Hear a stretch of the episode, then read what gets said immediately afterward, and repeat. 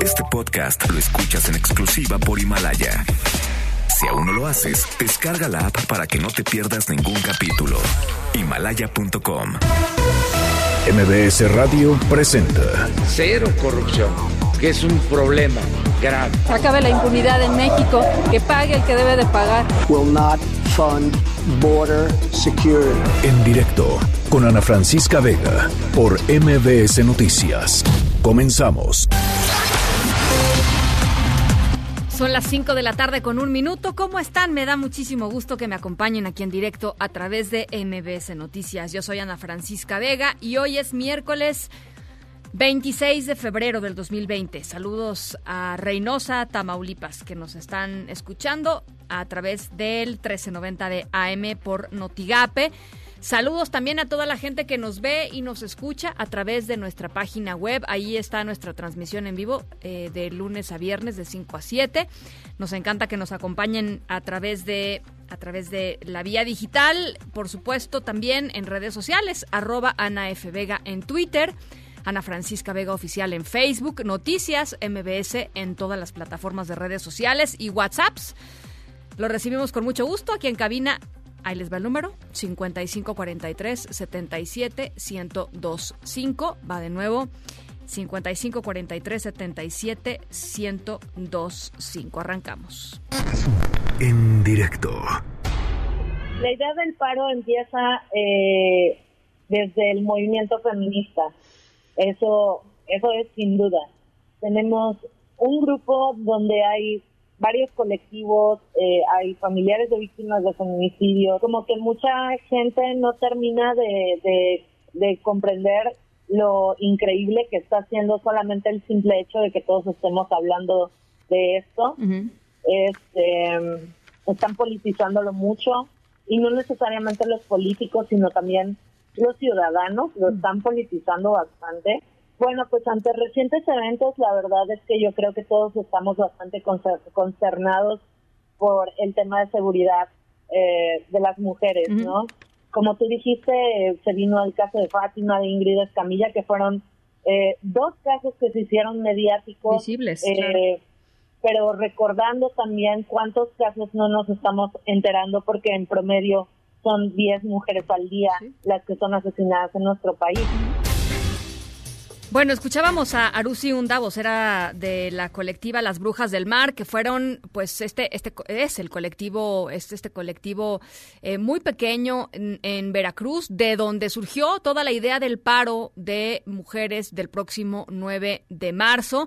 Y un poco pensando en, porque yo creo que eh, el asunto del paro nos ha puesto a reflexionar mucho en muchos niveles, eh, a muchos actores, por supuesto a las mujeres, por supuesto a, las empresas, por supuesto a las instituciones, todo el mundo pues ha tenido que ir formando una postura en torno al, al paro del próximo, del próximo 9. Y una de las preguntas que me parece más importante hacernos es, más allá del paro, ¿qué, ha- qué vamos a hacer para que esto no se convierta en una cosa de un solo día? ¿no? ¿Cómo le vamos a hacer para que en las empresas, para que en las instituciones, para que en muchísimos lugares, en restaurantes, en las papelerías, en donde sea que se vaya a parar, esto no termine siendo una cosa eh, poco significativa en términos de el impacto de largo plazo que pueda tener en la vida de las mujeres, que ese es el, ese es el verdadero punto, ¿no? Eh, hay, un término en inglés que se llama pink washing, que quiere decir un poco así como, eh, pues, eh, tomar, digamos, algunas posiciones para que después no nos critiquen de que no hicimos algo. Y, y esa es un poco la idea de, de lo que vamos a platicar en estos momentos. Está en la línea con nosotros Daniela Malpica, ella es fundadora de Justicia Transicional en México y directora de Jusred, porque ella, Daniela y Jimena Vilchis, eh, hicieron un cuestionario, una guía para evitar que el próximo 9 de marzo sea eso, sea un día que no tenga un impacto significativo en la vida del 10 de marzo y del 11 de marzo y del 12 de marzo eh, y de los días posteriores para muchísimas mujeres en sus empresas, en sus lugares de trabajo. Y ella, eh, pues te agradezco mucho, Daniela, todos estos minutitos. ¿Cómo estás? Buenas tardes. Hola Ana, muy bien. ¿Y tú? Pues Este, contenta. y un saludo pues a todo tu auditorio. Contenta de tenerte con nosotros. Eh, hicieron esta, esta guía muy interesante en donde plantean una serie de preguntas que tendrían que estar eh, respondiendo, por supuesto, las mujeres, pero también pues las instituciones, ¿no?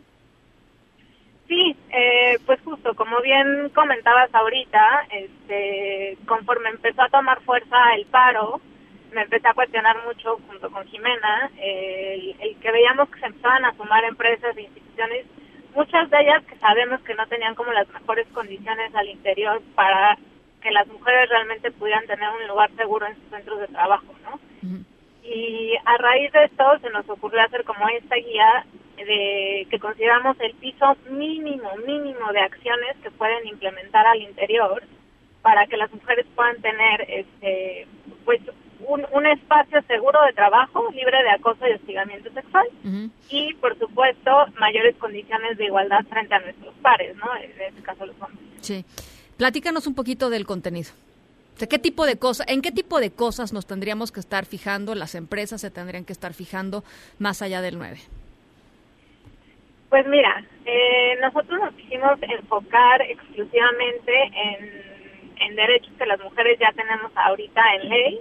Eh, revisamos o pedimos que las mujeres revisen cosas muy básicas como, eh, para empezar, las condiciones en las que se dieron los permisos, ¿no? Este, o estas, estos apoyos a la- al paro del 9, ¿no? Sí. Eh, veíamos que había- hubo por ahí la náhuac que, que al principio dijo yo me uno al paro y apoyo y entonces se va a dar el día a todos, ¿no? Y, y digo, ya eh, ya repensó la situación y ya se dio cuenta que no iba por ahí y no era vamos a dar el día libre y vamos a pensar todos el 9 de marzo acerca del paro, ¿no? Sino era más bien justamente visibilizar el costo de la ausencia de las mujeres en los espacios eh, o había otras, hay por ahí un despacho jurídico eh, que vi que dio el permiso, pero eh, pero a cuenta de vacaciones, ¿no? Entonces, pues también eso era una manera de sancionar el que una mujer pudiera formar parte de esta de esta de este paro y pues al final es un medio de expresión, ¿no? De libertad de expresión en la cual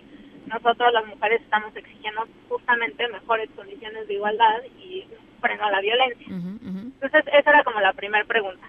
Eh, después eh, preguntamos mucho sobre eh, condiciones de parentalidad, ¿no? Eh, cómo están las licencias de maternidad, eh, si cumplen con los mínimos que hay en ley, eh, que son 12 semanas eh, para las mujeres. Eh, cuestionamos también acerca de el caso de las mujeres que adoptan, que también dan un plazo de seis semanas, me parece. Sí.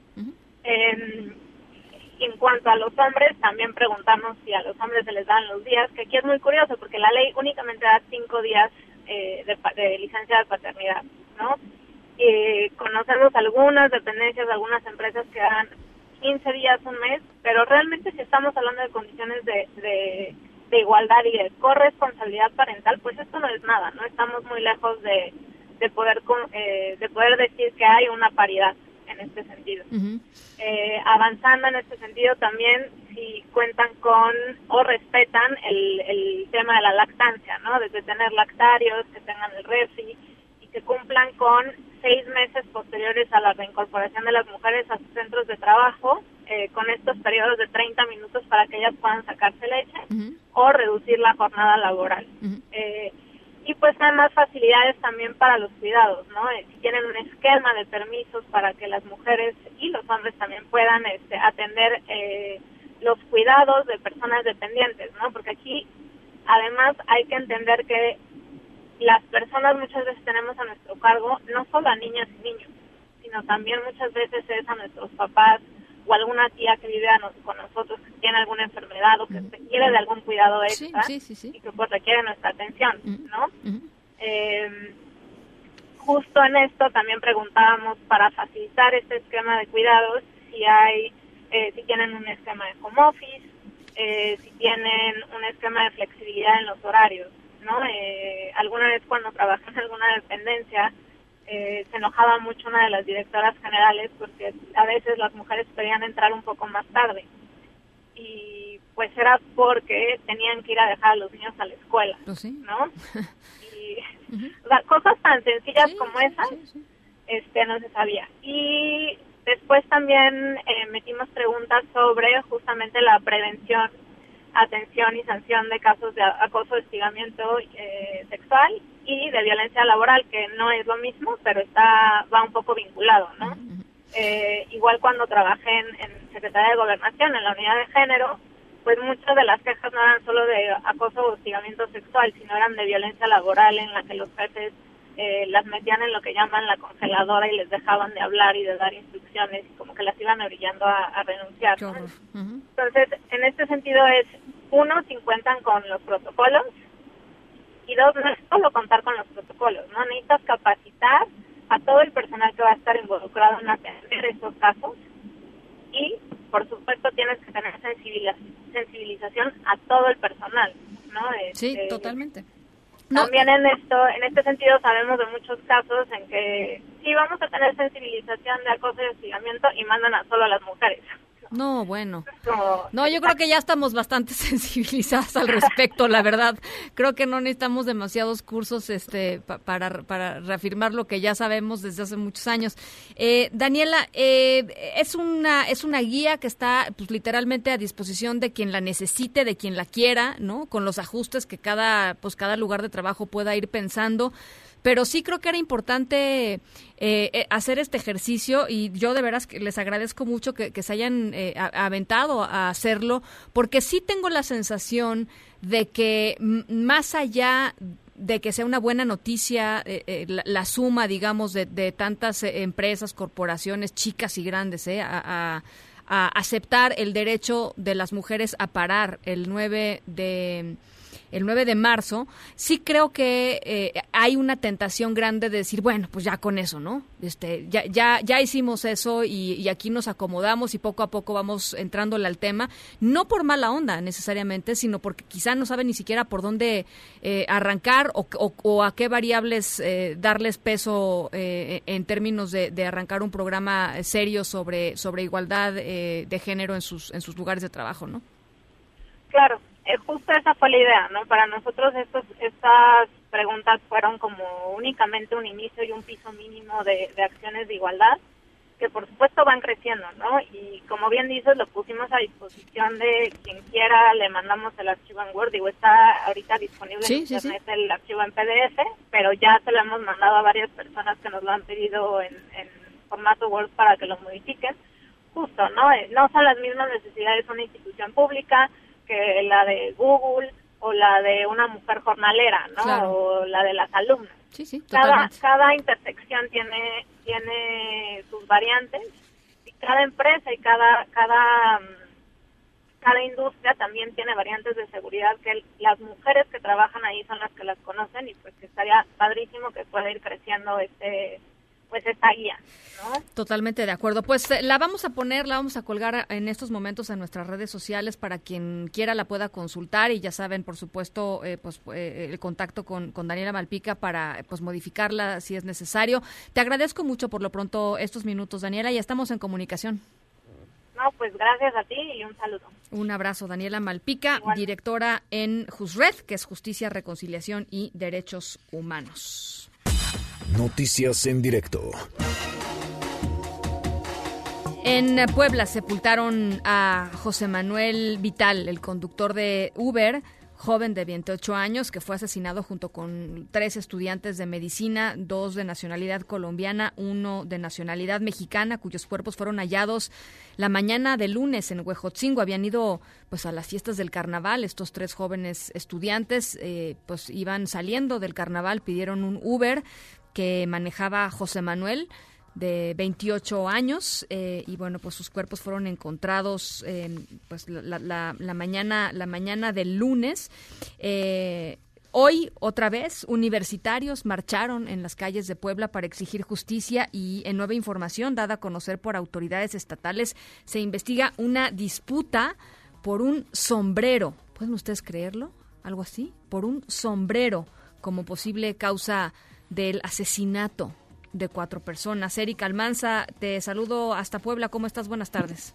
¿Qué tal? Un saludo a ti y a todo el auditorio. Pues efectivamente hay eh, pues nuevos datos con respecto a este caso. Como bien señalas, bueno, en principio siguen los actos de solidaridad por parte de los estudiantes y un total de 22 escuelas de la Benemérita Universidad Autónoma de Puebla se declararon en paro de labores desde esta mañana en protesta por el asesinato de estos tres estudiantes y el conductor de Uber en Huejotzingo, argumentando que pese al diálogo que se tiene con el gobierno, la realidad es que la inseguridad continúa y no se ha esclarecido el homicidio de sus compañeros.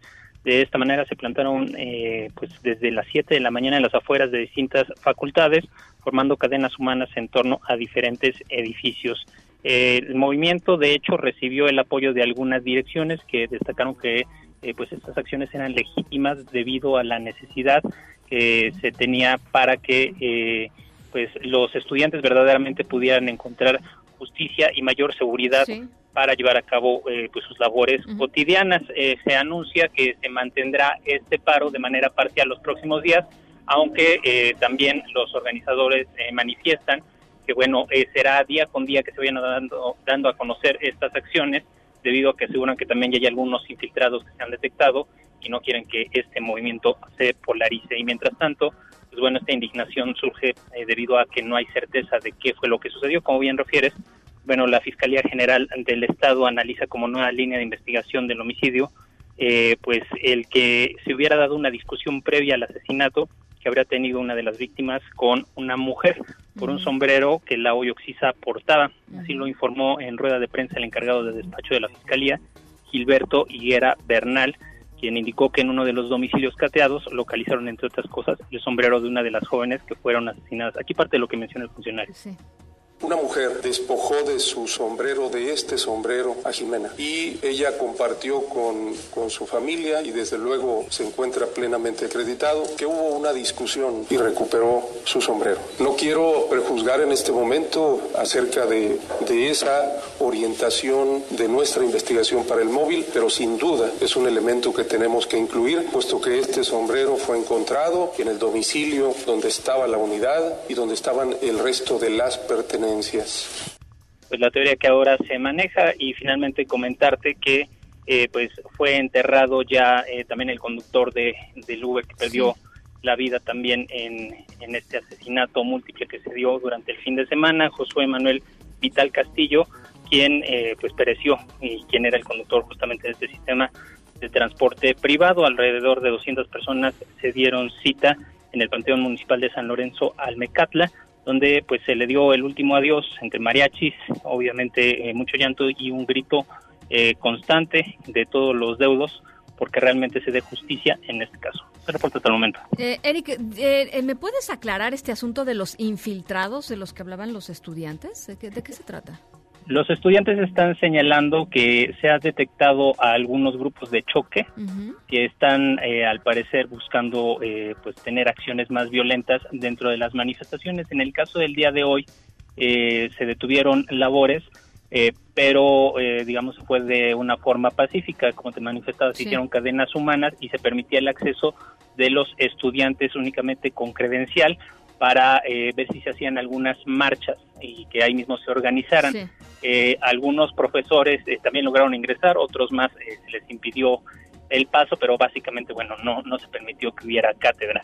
Pero señalan que hay algunos jóvenes que pues algunos no conocían, que se estaban metiendo en este movimiento y que estaban pues ya buscando vandalizar y que lo que no quieren es justamente que el movimiento se desvirtúe, sino que pues verdaderamente pueda seguir la línea de mantener el diálogo con el gobierno, pero que se presione para que haya realmente el esclarecimiento de los hechos haya justicia y que también haya mayor seguridad para los estudiantes.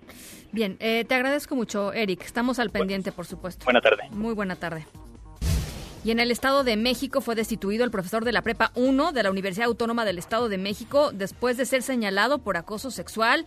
Eh, híjole, está el video. Es impresionante lo que dice este cuate. No puede ser que haya estado frente a un grupo, frente a un salón de clases. Eh, se justificó eh, en este acoso, en donde les dice mujercitas a las chavas estudiantes, les dicen unas cosas terribles, dice que la carne es débil. Eso lo dijo, la carne es débil.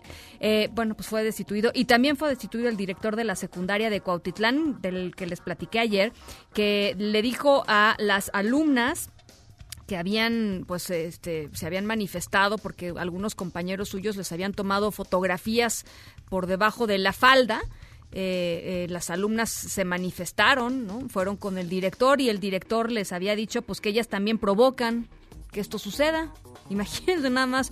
Este, bueno, hoy por lo menos están destituidos estos dos individuos. Eh, Juan Gabriel González, te saludo con mucho gusto hasta el Estado de México. ¿Cómo estás? Platícanos.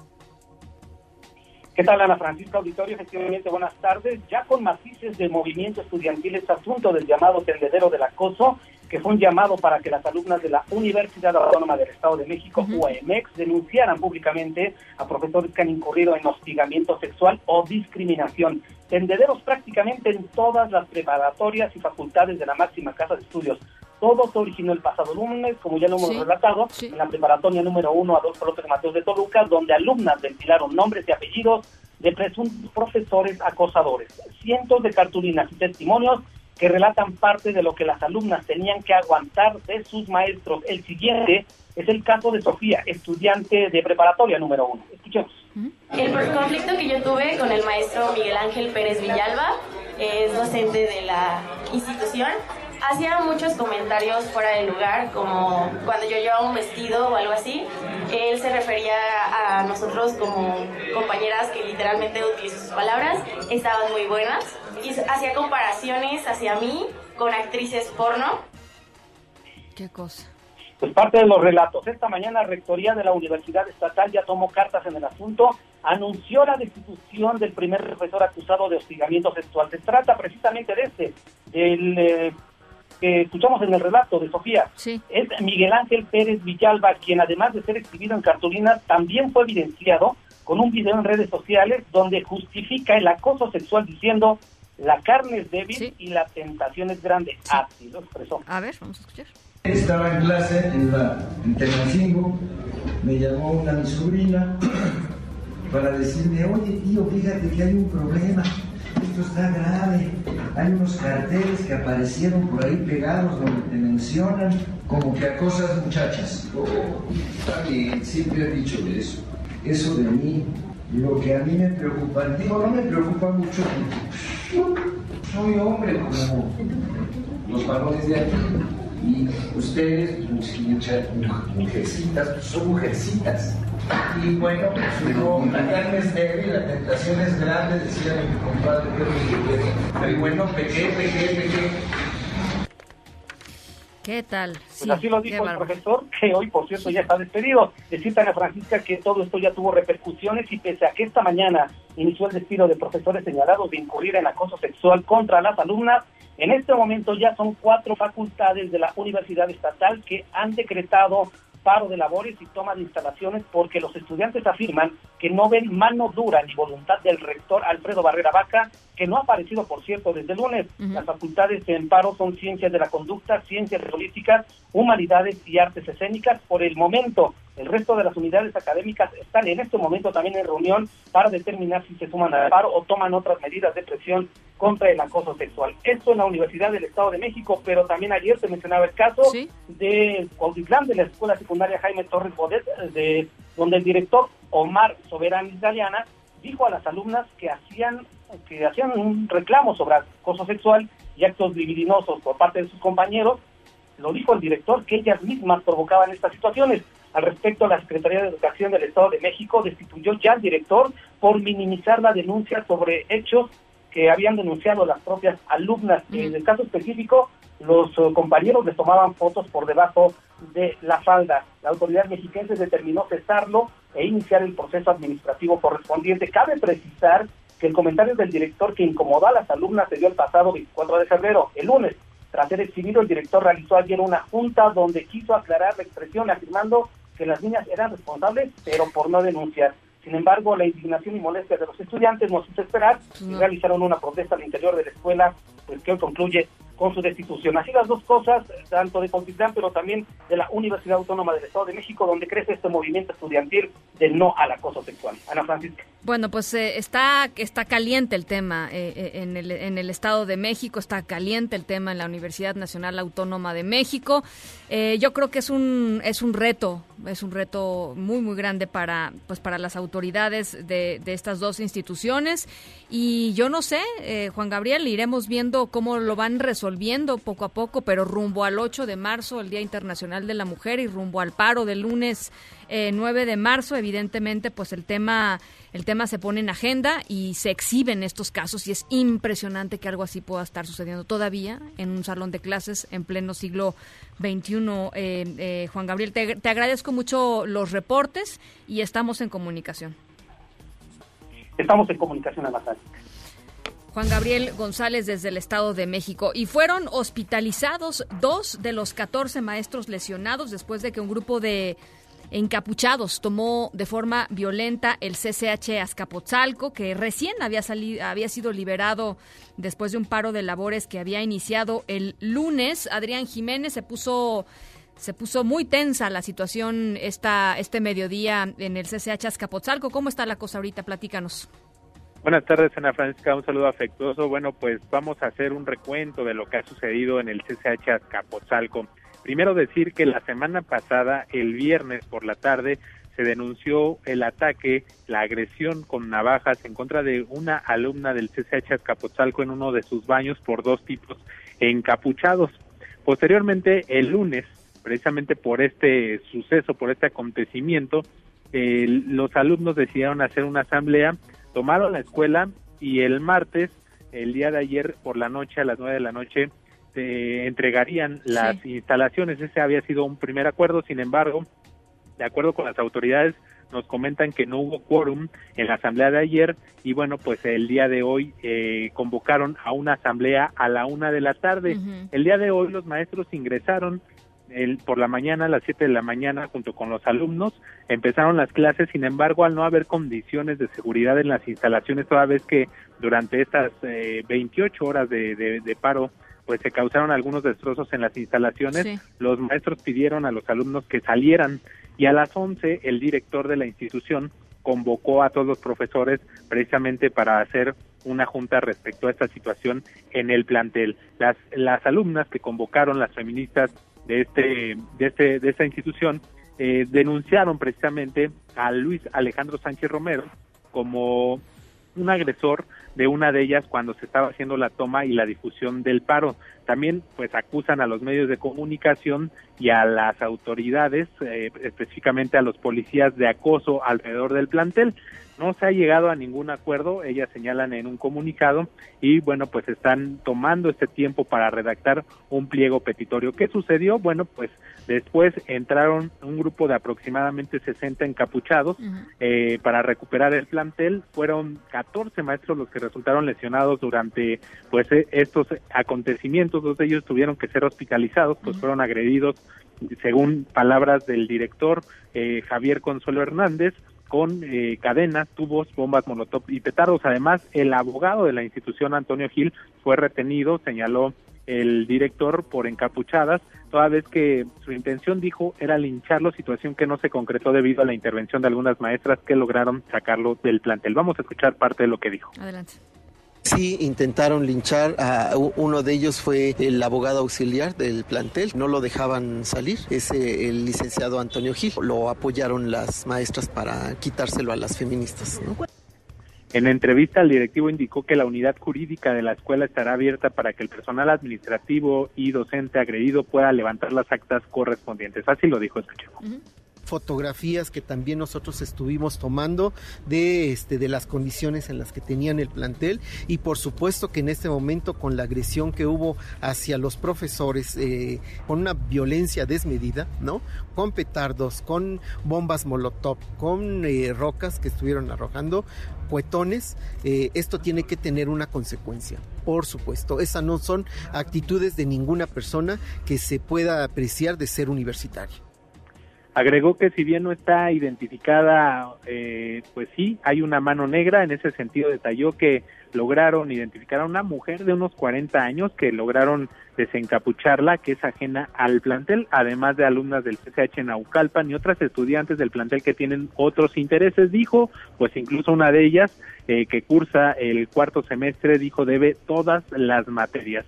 Consuelo Hernández señaló que se avanza en la investigación sobre el fallecimiento de Jesús N., quien presuntamente murió por negligencia médica el mes de enero en ese plantel, y recordó que por estos hechos fueron despedidos el médico y la enfermera de la escuela, además de que pues se sigue el caso a través de, de las eh, autoridades de Procuración de Justicia de la Ciudad de México. Además dio a conocer que también la joven agredida la semana pasada en uno de los baños del plantel es atendida de manera psicológica luego de que fue atacada con esta navaja y que le dislocaron los hombros. Javier Consuelo Hernández director del CCH Azcapotzalco, se retiró del plantel eh, por la tarde para reunirse con el rector de la UNAM, Enrique Graue, con quien pues se reúne allá en Ciudad Universitaria. Comentar que durante, pues, eh, previo a esta asamblea, hubo también pues algunos enfrentamientos entre padres de familia que se oponen al paro y algunas estudiantes que también se oponen al paro con quienes están tomando el plantel. Hubo empujones, intercambio de golpes y en ese momento desde el interior del plantel se arrojaron botellas de vidrio, palos, eh, eh, botellas, este, eh, tubos. Y bueno, pues así continuaron durante aproximadamente unos 20 minutos hasta que pues se calmaron se calmaron las cosas y pudieron efectuar su asamblea. Comentarte que pues hace unos minutos precisamente esta asamblea estudiantil decidió irse a un paro indefinido por esta situación que prevalece en el CCH Azcapotzalco, por estos dos casos que comentamos y también por las denuncias de acoso en contra del personal docente y administrativo. Por otra parte, Ana Francisca, también la Facultad de Veterinaria hace unos momentos en Asamblea Estudiantil decidió irse a paro indefinido. Pues ya con estos planteles son hasta el momento 12 12 las escuelas de la UNAM las que permanecen tomadas por estudiantes. En el caso de, de la Facultad de de Medicina Veterinaria y Zootecnia decidieron esto por un tiempo indefinido en protesta a la reelección del director de la institución, Francisco Suárez Güemes. Así la situación en la UNAM. Pues complicadísima. Adrián, te agradezco mucho este, este amplio reporte. Gracias. Buenas tardes. Un abrazo a Adrián Jiménez. Y este es el testimonio mm, que dio una de las maestras ahí del CCH Escapotzalco que estaba dentro del plantel a mi compañera eh, Pamela Cerdeira en su programa de esta mañana a, todo terreno. Vamos a escuchar lo que se vivió en ese momento y lo que sucedió en esta entrevista que estaba llevando a cabo eh, Pamela cuando pues todo esto se, se detonó. Llegaron un grupo de encapuchados, ah, violaron las la, pues la cadena, el candado que había en la puerta porque se habían cerrado las instalaciones y e intentaron meterse, nos agredieron con palos, con este, pistolas eléctricas, con bombas molotov y están todavía queriendo ingresar a la, a la, a la escuela. ¿Cómo están logrando repeler la agresión de estos cotes que además pues vienen bien equipados por lo que nos dices? Así es, con mesas, con, con sillas, que nos ayuden porque estamos indefensos, solamente ellos están armados, yo no sé qué más traigan, pero ya nos aventaron fuego, oh, ya abrieron una de las puertas. Auxilio, por favor. Ya están, nos vamos a, me vamos a meternos. ¡Auxilio! Están aventando petardos. Están tratando de ingresar por la puerta. Ya rompieron una de las puertas. Nos estamos resguardando. Los profesores están tratando de tener. ¿Qué están haciendo? Están entrando a las instalaciones y no sé hacia dónde van. Nosotros estamos tratando de resguardarnos. Son, era un grupo pequeño, pero cada vez se ha ido aumentando más. Desde las imágenes en, el video se ve ya la puerta abierta. Así es, están agrediendo. ¿A quién están agrediendo? Están golpeando a alguien. No, ¿a quién están agrediendo? No, ¿es un profesor? ¿Es un profesor? ¡Oh! ¡Es claro! ¡Ustedes empezaron! ¡Nosotros no empezamos! ¡Hay que quitar las cadenas! Esto que están escuchando ustedes sucede al interior del CCH Escaposalco Bueno, pues es lo que sucedió. Eh, ya nos decía eh, mi querida Pamela Cerdeira eh, en el programa Todo Terreno, el testimonio de esta maestra en el momento en el que pues estos, estos encapuchados regresaron al plantel a, tomarlo literalmente y ya nos, ya nos narraba Adrián Jiménez la situación en estos momentos muy complicada. El director del CCH Azcapotzalco esta tarde en rectoría platicando con Enrique Graue, el rector a ver, por supuesto, vamos a estar muy pendientes de lo que salga de esa, de esa conversación, las cosas muy tensas en la UNAM. Y esta mañana en conferencia de prensa el presidente Andrés Manuel López Obrador aseguró que su gobierno trabaja para reducir el consumo de drogas, principalmente las drogas sintéticas. Le estaban preguntando sobre el tema de la marihuana eh, medicinal y de la marihuana para uso recreacional, ¿no? Eh, ¿Y qué fue lo que dijo el presidente? Vamos a escucharlo. Nada más para que se tenga un dato, el 60% de los que pierden la vida diariamente, 60% de los asesinados en enfrentamientos, se demuestra que están bajo los efectos de drogas o de alcohol, pero fundamentalmente de droga. Por eso, eh, estos crímenes tan despiadados, bueno, pues la organización que se dedica a estos temas, Data Cívica, eh, respondió al presidente López Obrador a través de la cuenta de Twitter diciendo, eh, pues hoy en la conferencia mañanera el presidente López Obrador aseguró que el 60% de quienes son asesinados en enfrentamientos están bajo los efectos del alcohol y fundamentalmente de drogas. Desde Data Cívica leemos estas expresiones con mucha preocupación. Por un lado, porque las drogas y el alcohol no justifican un domicilio, pero por el otro, porque no hay forma alguna de conocer esta información. Eh, en ese sentido, o el presidente tiene acceso a una base de datos que nadie conoce y que debería ser pública, o está reproduciendo eh, eh, prejuicios. abren un hilo muy interesante que les recomiendo de verdad muchísimo que lo lean y lo sigan, pero fundamentalmente lo que dice Data Cívica es, hay muchísima información que no sabemos en torno a los homicidios en México, como por ejemplo el color de la piel de las personas que mueren, no sabemos si son agresiones que sufrieron más allá, además de ser asesinados, no sabemos si fueron violentados eh, eh, en términos sexuales, por ejemplo. No se sabe en el 95% de los casos si el homicidio estuvo relacionado con violencia familiar, mucho menos si habían consumido alguna droga. Las personas asesinadas, olvídense de los que están asesinando, las personas asesinadas. Em, hacen un llamado en ese sentido al gobierno federal a no reforzar prejuicios que nada aportan y a trabajar en políticas públicas que desde la evidencia de una solución a la grave crisis de homicidios que está viviendo en México. ¿Y qué creen? Digo, estamos en este espacio pues muy frecuentemente hablando de terminar con estereotipos de género, ¿no? Con cosas que nada aportan a la equidad en el país, a un trato eh, más igualitario entre hombres y mujeres, o un trato igualitario eh, de hombres y mujeres. Pues resulta que llegan estas noticias. El gobierno de Acapulco, ¿qué creen que va a ser para el próximo Día Internacional de la Mujer, el próximo domingo 8 de marzo? ¿Qué creen que se les ocurrió? Bueno, al síndico. Rifar una cirugía plástica. Porque lo que queremos las mujeres es una cirugía plástica para vernos más bonitas, ¿no? Eduardo Guzmán, te saludo hasta Acapulco Guerrero. ¿Cómo estás? Buenas tardes.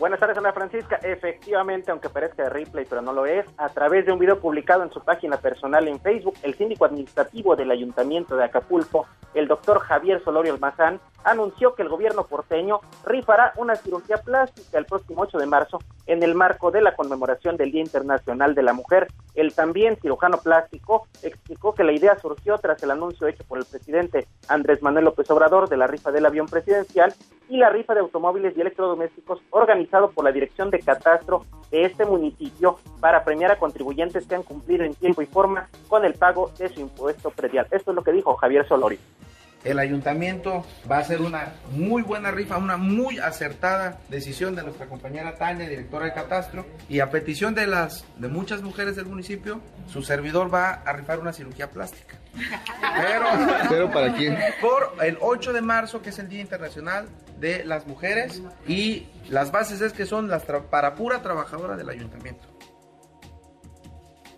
Solorio Almazán detalló que solo podrán participar trabajadoras sindicalizadas supernumerarias y de lista de raya del ayuntamiento. Sin embargo, no dio a conocer el total de boletos disponibles ni el costo de los mismos, al igual que tampoco reveló de qué tipo sería la cirugía plástica. Pero para, para poner un poquito más de contexto, Javier Solorio Almazán, además de fungir como funcionario municipal, se formó como cirujano plástico y estético y de reconstructiva en la Universidad Nacional Autónoma de México. Entre sus principales técnicas que ofrece, pues es aumento mamario, lipoescultura, implantes de glúteos, rejuvenecimiento facial, entre otras. Así las cosas, Ana Francisca, desde Acapulco.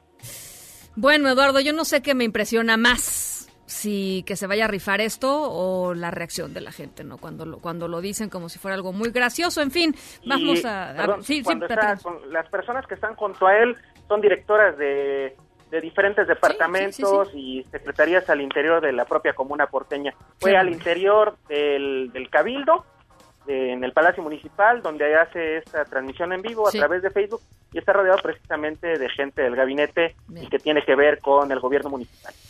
Bueno, pues vamos a estar este, siguiendo este, este eh, inusitado caso. Te agradezco mucho, Eduardo Guzmán, desde Acapulco Guerrero. Nos vamos directamente hasta la Casa Blanca. Está el presidente Donald Trump hablando sobre eh, el coronavirus. Esto es totalmente en vivo este mensaje del presidente López Obrador. Y están en, está en el proceso perdón, de perdón, el presidente Trump, perdón. Ya se han recuperado plenamente.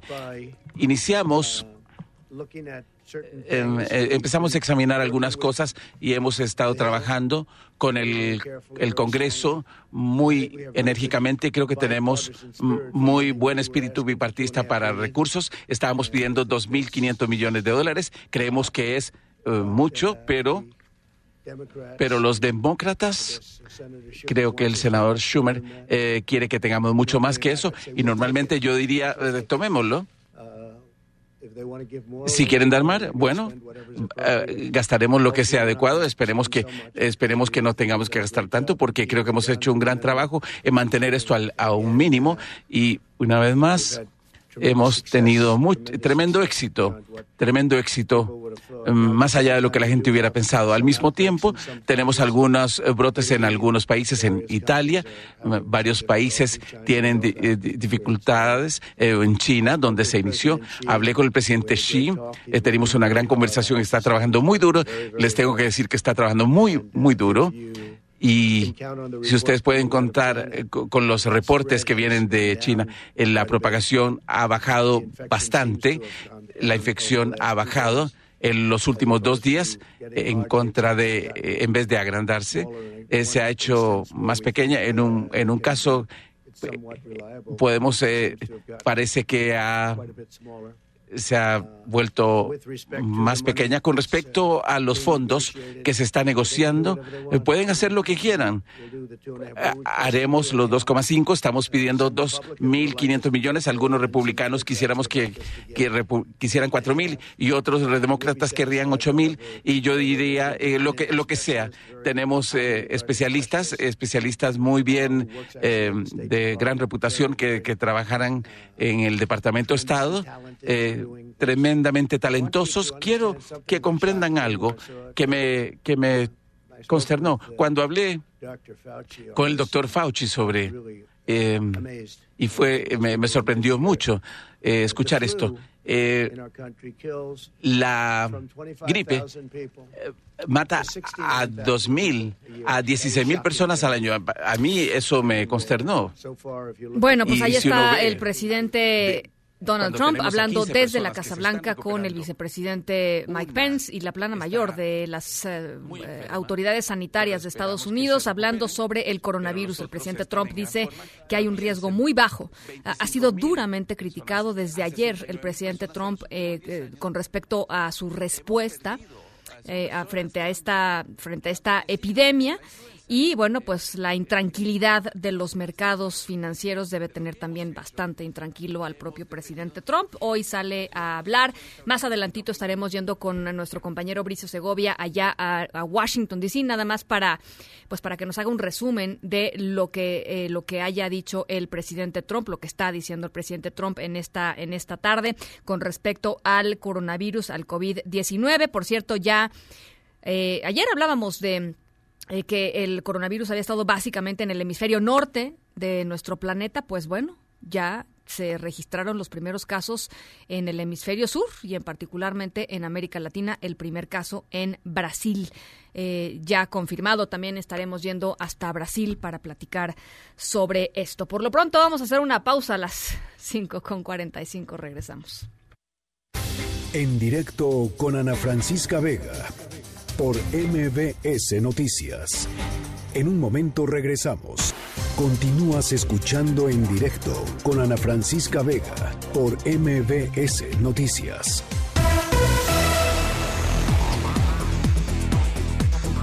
Esta tarde en Diputados se está dando un proceso muy importante, muy interesante, eh, sobre todo muy relevante para la consolidación democrática en México, para la consolidación institucional del propio órgano electoral, porque se está eh, terminando de eh, pues discutir, debatir y deliberar en torno a las personas que van a formar parte del comité técnico eh, que con criterios de eh, transparencia y con criterios de eh, no filiaciones partidistas van a evaluar a las personas que, los aspirantes, digamos, que presenten su candidatura para ser los próximos consejeros en el Instituto Nacional Electoral. Son cuatro los, los puestos que están en el Instituto que van a terminar, digamos, su periodo y van a iniciar cuatro nuevos consejeros.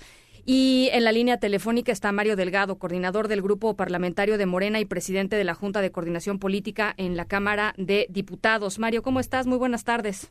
Hola, ¿cómo estás? Eh, Bien. buenas tardes. Eh, gracias, Mario. Igualmente, pues eh, muy interesante lo que está pasando esta tarde allá en Diputados. ¿Por qué no nos platicas un poco de cómo ha sido el proceso para, para llegar a, hoy, ¿no? al establecimiento de este, de este comité técnico y después, eh, si te parece, podemos pasar a algunas de las de las inquietudes que, que, se han levantado durante el, durante todo este proceso en torno a, a, la autonomía y en torno a ciertos puntos. Pero ¿por qué no nos platicas un poquito primero eh, en qué van?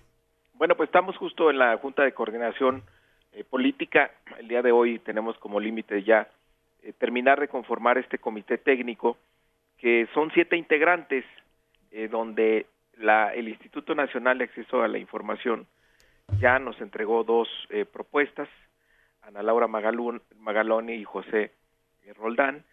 La Comisión de Derechos Humanos también ya hizo lo propio, con Carla Humphrey y, John Ackerman, aunque al parecer Carla este, está rechazando la propuesta de, la comisión, entonces vamos a, esperar eh, que la comisión nos dé un nuevo nombre. Y nosotros, bueno, tendremos que decidir tres nombres adicionales, así es como lo marca la Constitución. Y bueno, buscamos, vamos a discutir perfiles eh, de alto nivel que den certeza y den confianza. Ana Paula, es lo que estamos buscando, eh, Ana Francisca, perdón, es lo que estamos buscando en este, en este proceso.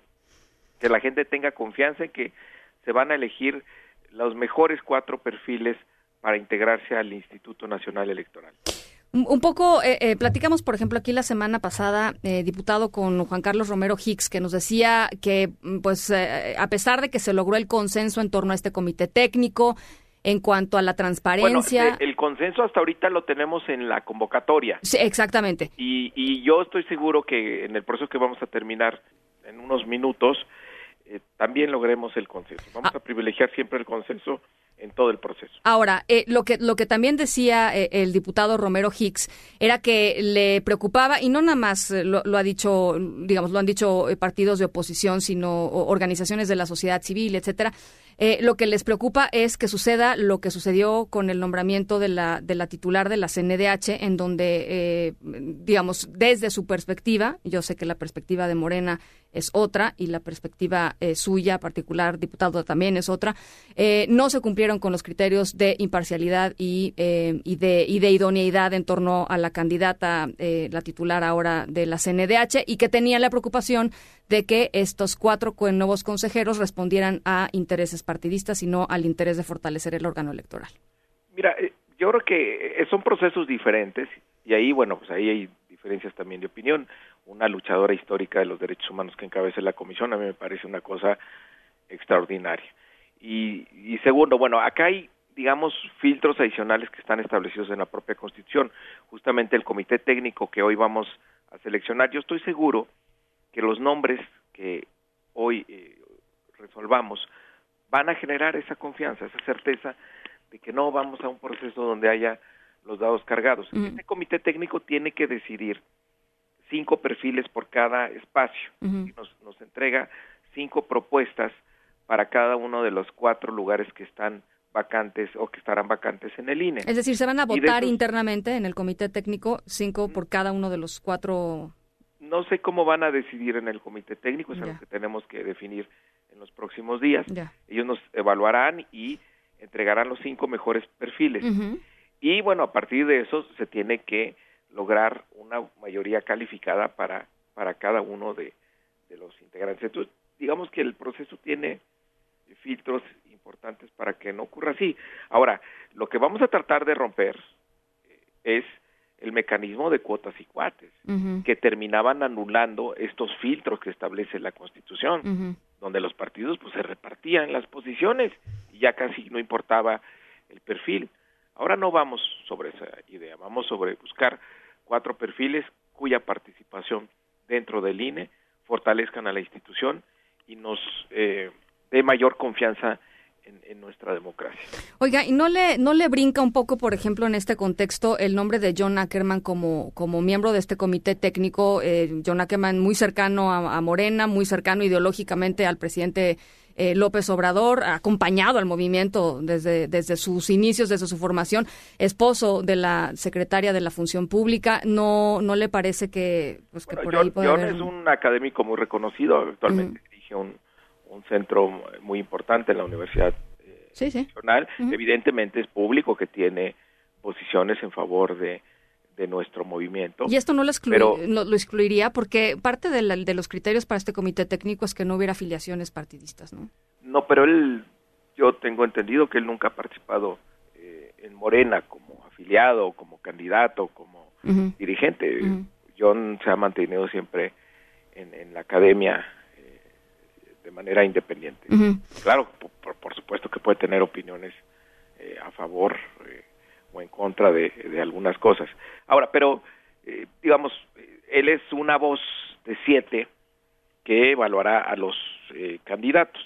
Y yo creo que hay que esperar la composición final del comité técnico. Yo estoy seguro que va a generar confianza. Y al contrario, voces como las de John pues son bienvenidas y yo creo que van a enriquecer este proceso. Eh, te quería preguntar también, diputado, sobre la relación eh, actual, digamos, con los con los consejeros actuales, por ejemplo, Ciro Murayama, por ejemplo, eh, el propio Lorenzo Córdoba, con quien han sostenido, pues, este, ríspidos y públicos, este, desencuentros, tanto el presidente López Obrador como integrantes del partido Morena eh, y también se ha, se ha un poco puesto sobre la mesa si esta elección, si esta nueva elección de consejeros va a ser una especie como de venganza este, frente, a, frente a este grupo de, de, personajes que están en el INE. No, no tendríamos por qué.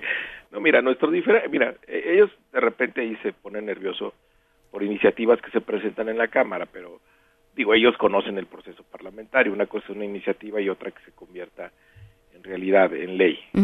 yo creo que, con todo respeto, en algunos casos se ha sobre reaccionado. En lo que sí claramente no estamos de acuerdo es en el tema de la austeridad.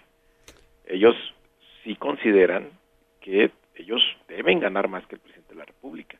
Y ese diferendo, pues sí, sí está claro que nosotros pensamos que no, que debe haber orden en todo el tema de sueldos y, salarios. Y bueno, tenemos muchísimos funcionarios amparados ante la Corte porque quieren ganar más que el presidente de la República. Dijiste, Mario, sí, dijiste, diputado, que, que, no, que, que no querías ya más príncipes en el INE, ¿no?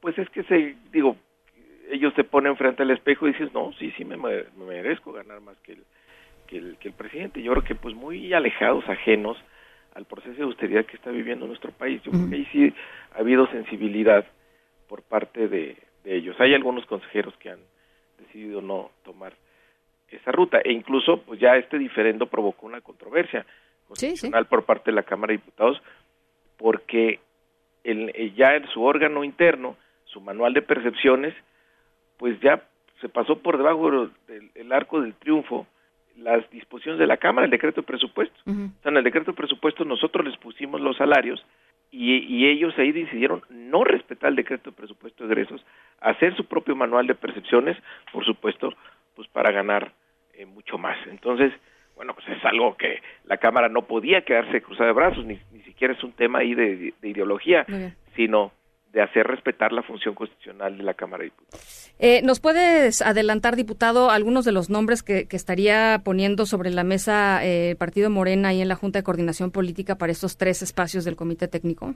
No, porque pues tenemos que, que les faltaría el respeto a mis eh, compañeros eh, coordinadores, uh -huh. un proceso que hemos llevado de manera muy eh, coordinada, conjunta y sobre todo buscando el consenso, que es nuestra prioridad, buscar el consenso. Pero, eh, digamos, está, estás eh, en, el, en, el, en el entendido bueno, o estás en el ánimo de que esto no genere una controversia mayor, digamos, ¿no? No, de, de que genere consenso. Bien. Ese proceso tiene que generar certidumbre. Bueno. Eh, parte importante es que esté apoyado por todas las fuerzas políticas. Bien, finalmente, Mario, aprovechando que, que, que te tenemos en la línea, diputado, eh, te quisiera preguntar por, este tema de coyuntura que tiene que ver con las mujeres y con la percepción que, que ha eh, pues expuesto el presidente López Obrador en algunas de sus declaraciones en torno a al movimiento que se está pues eh, formando para este próximo 8 de marzo y el, paro del 9 eh, y, diciendo que atrás de, estos movimientos pues hay fuerzas conservadoras manipuladoras. Este estás de acuerdo con esa percepción yo lo que creo es que bueno mi percepción sobre el tema es que hemos vivido durante muchos años bajo una educación pues muy machista, uh -huh. donde se invisibiliza la terrible violencia de género que, que tenemos en, en, en, incluso en nuestra vida uh -huh. cotidiana. Y, y, se ha hecho mucho para erradicar la, la, violencia, pero no ha sido suficiente. Uh -huh. Claramente es no, insuficiente pues no. y, y, es una sociedad muy iniquitativa eh, por donde quiera que se le vea. Entonces, eh, hacen falta este tipo de cosas. Yo lo que creo es que este tipo de movimiento, y sobre todo el paro el 9, debe generar una sacudida de conciencia, pero de toda la sociedad, uh -huh. para que empecemos a pensar diferente y veamos esa tremenda violencia que existe y reaccionemos ante ella. Entonces, no creo que sea un tema contra el gobierno. Por supuesto, hay grupos que claramente quieren aprovecharse y dirigir esta este tipo de manifestaciones en contra del gobierno. Pues pero como en casi todos los temas, ¿no? O sea, Sí, pero terminan por desvirtuarlo. Uh -huh. O sea, si, si, se les permite que se cuelguen, pues terminan desvirtuando sí. el, el, el, noble objetivo que persigue de manera auténtica el, el movimiento. Y yo uh -huh. creo que eso es lo que hay que hay que proteger precisamente para que tenga el impacto deseado. Bien. Y yo creo que el, ya esta denuncia que ha hecho el presidente pues se ha permitido identificar a aquellos que están colgándose y que le quieren dar otro matiz. Bien, pues eh, te agradezco mucho, diputado Mario Delgado, coordinador del Grupo Parlamentario de Morena, presidente de la Jucopo. Eh, te, te, agradezco mucho estos minutitos, de verdad, y pues pendientes, muy pendientes de lo que pasa esta tarde.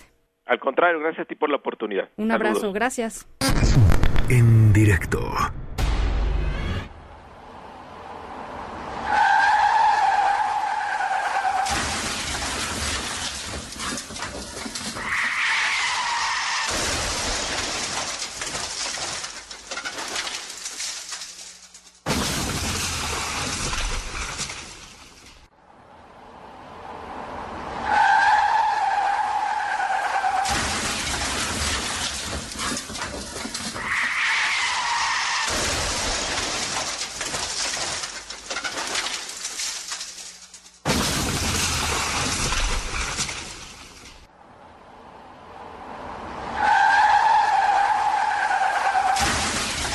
Bueno, nuestra historia sonora de hoy tiene que ver con... Está, está intensa, debo decirlos. Eh, hace un año, Stephanie y John Reed, matrimonio de Virginia en Estados Unidos, recibieron una noticia dolorosísima. Su, su hijo, mm, Dakota, así se llama, Dakota de 16 años, murió en un accidente de coche. Eh, y a un poquito más de un año de esto, pues han de alguna manera recuperado algo muy especial de su hijo. Es una historia que, pues, eh, les va a conmover, creo, pero creo que también merece ser compartida. En unos minutitos les platico de qué va. Vamos a la pausa a las seis con uno, regresamos.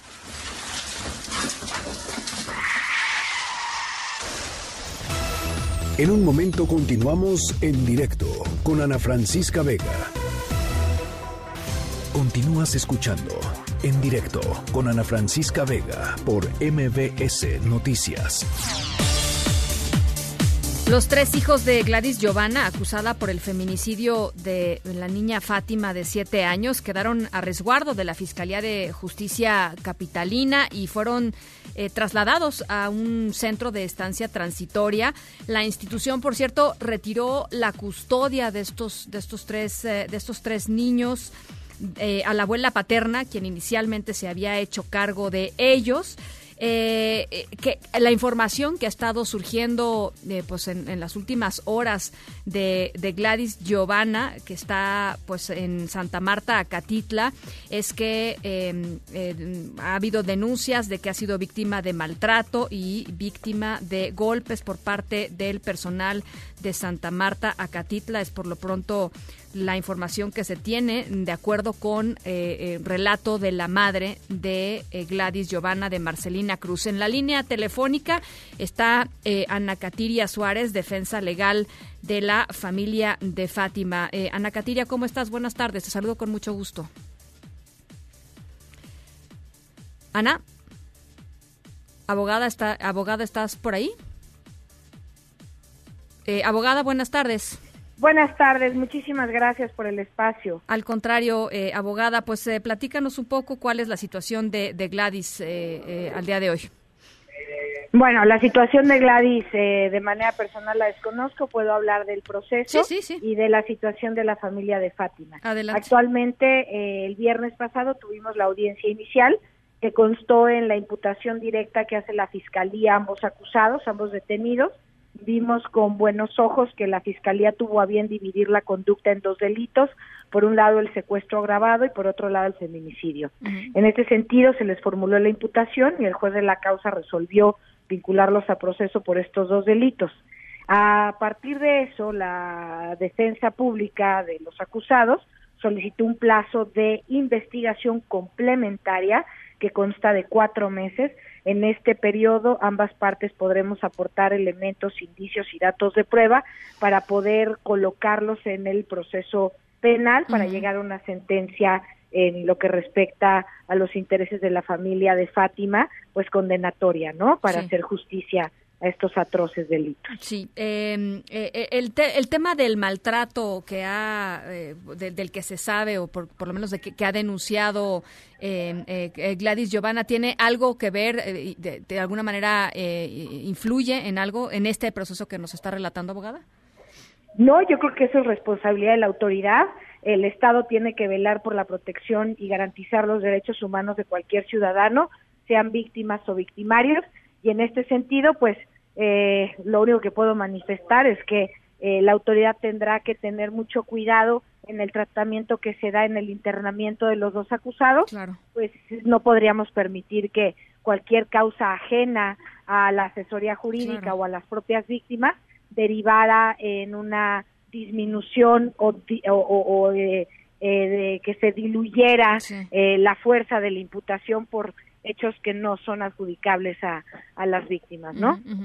La familia de, de Fátima, ¿cómo, ¿cómo se encuentra, abogada? Terriblemente afectada, no puedo ni siquiera transmitir con palabras el dolor de sus ojos. Eh, la madre de Fátima se encuentra en una situación de afectación psicoemocional gravísima, los hermanos también. Estamos aludiendo a las diferentes instancias e instituciones del Estado para llegarnos de, de pues los recursos como SEAB, eh, atención psicoemocional para las víctimas indirectas, eh, protección también para ellos, entre otras cosas, ¿no? ¿Y cuál ha sido la respuesta del Estado? Pues eh, hemos visto que difícilmente podemos hablar bien de las autoridades, pero en esta ocasión en particular a pesar de las omisiones que también son parte de una indagatoria por parte de la visitaduría y no vamos a dejar de señalar. Eh, eh, por otro lado, también han reaccionado positivamente, como lo vimos en la ejecución de estas órdenes de aprehensión, en la división de las conductas, pero por supuesto que, que no podemos dejar de señalar que era altamente probable que si se hubieran ejecutado los protocolos de actuación inmediata en cuanto a desaparición de personas se trata, que corresponde al gobierno central de la Ciudad de México, si hubiera actuado correctamente, pudiéramos haber tenido o recuperado con vida a, en este caso a, Fátima.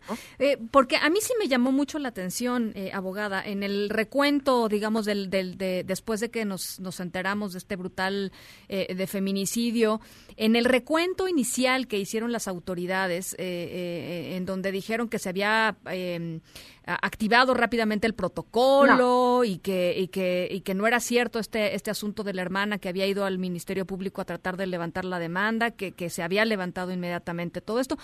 Este, pues uno se pregunta y entonces, este, si se activó todo eso, ¿qué pasó? ¿Dónde está? ¿Cuántos agentes participaron en la búsqueda? Este, en fin, no sé, la, este, información sobre sobre este supuesto eh, operativo que se pudo haber llevado a cabo. Eh, no, claro, tu cuestionamiento es totalmente asertivo. Evidentemente, si se hubieran activado los protocolos de actuación inmediata en cuanto a búsqueda y localización de personas desaparecidas, no estaríamos hablando al respecto. Eh, por supuesto que hay responsabilidad de servidores públicos que tendrán que rendir cuentas y por supuesto que no podemos afirmar ni con la mejor intención que tuviéramos de reconocer la conducta de la autoridad, este, que no hubo omisiones en el inicio de la carpeta. Por supuesto que llegaron a iniciar la carpeta, los mandaron a otra agencia del Ministerio Público, llegaron a la segunda agencia, les pidieron documentos eh, burocráticos para iniciar el, la búsqueda, eh, el, actuar de los primeros respondientes eh, fue deficiente en las primeras horas, no, no, no, por supuesto que no podemos hablar de una correcta actuación eh, cuando se dio la noticia de la desaparición. Ah. Justamente por eso nos encontramos ante estos dos delitos. Pues por un lado, cuando nos encontramos con el hallazgo de, del cuerpo de la víctima en el baldío, esta carpeta se concatenó con la iniciada, que no se le dio el debido tratamiento por la desaparición que después eh, se tipificó como secuestro agravado. Y hasta las últimas consecuencias, abogada, porque la que salió a decir esto fue la propia fiscal y las y la y la este... aquí sí creo que es responsabilidad tanto de nosotros como asesores jurídicos como de la sociedad civil. Estamos conscientes que la responsabilidad de, de, la confianza que se nos deposita es eh, llegar hasta las últimas consecuencias, pero no es la primera vez que ocurre que si no generamos una presión social a través de medios de comunicación con la protesta de la propia ciudadanía, eh, difícilmente podemos encontrar eh, resultados positivos por muchas razones. No nos interesa saber cuáles. Eh, las autoridades han decidido eh, aceptar este compromiso ante nosotros y es esa nuestra exigencia, ¿no? Bueno, pues eh, eh, yo le agradezco mucho, abogada, que, nos permita estos minutitos. Ojalá podamos seguir en comunicación y, por supuesto, muy de cerca, en este caso de, Fátima y la justicia que exige, pues, entendiblemente y justificadamente la, familia de Fátima. Y creo yo, en este caso, abogada, pues la sociedad, la verdad. Este, así es. Así lo creo. Muchísimas gracias. Gracias a ustedes. Hasta luego. Un abrazo muchas gracias. Las 6 de la tarde con 12 minutos. En directo.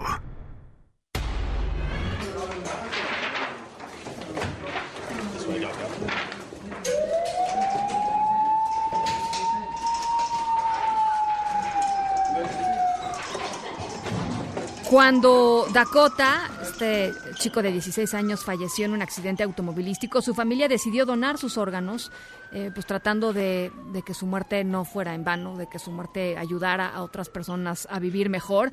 Eh, y una de estas personas eh, los buscó literal por cielo, mar y tierra hasta que llegó a, a, ellos, a los papás de Dakota.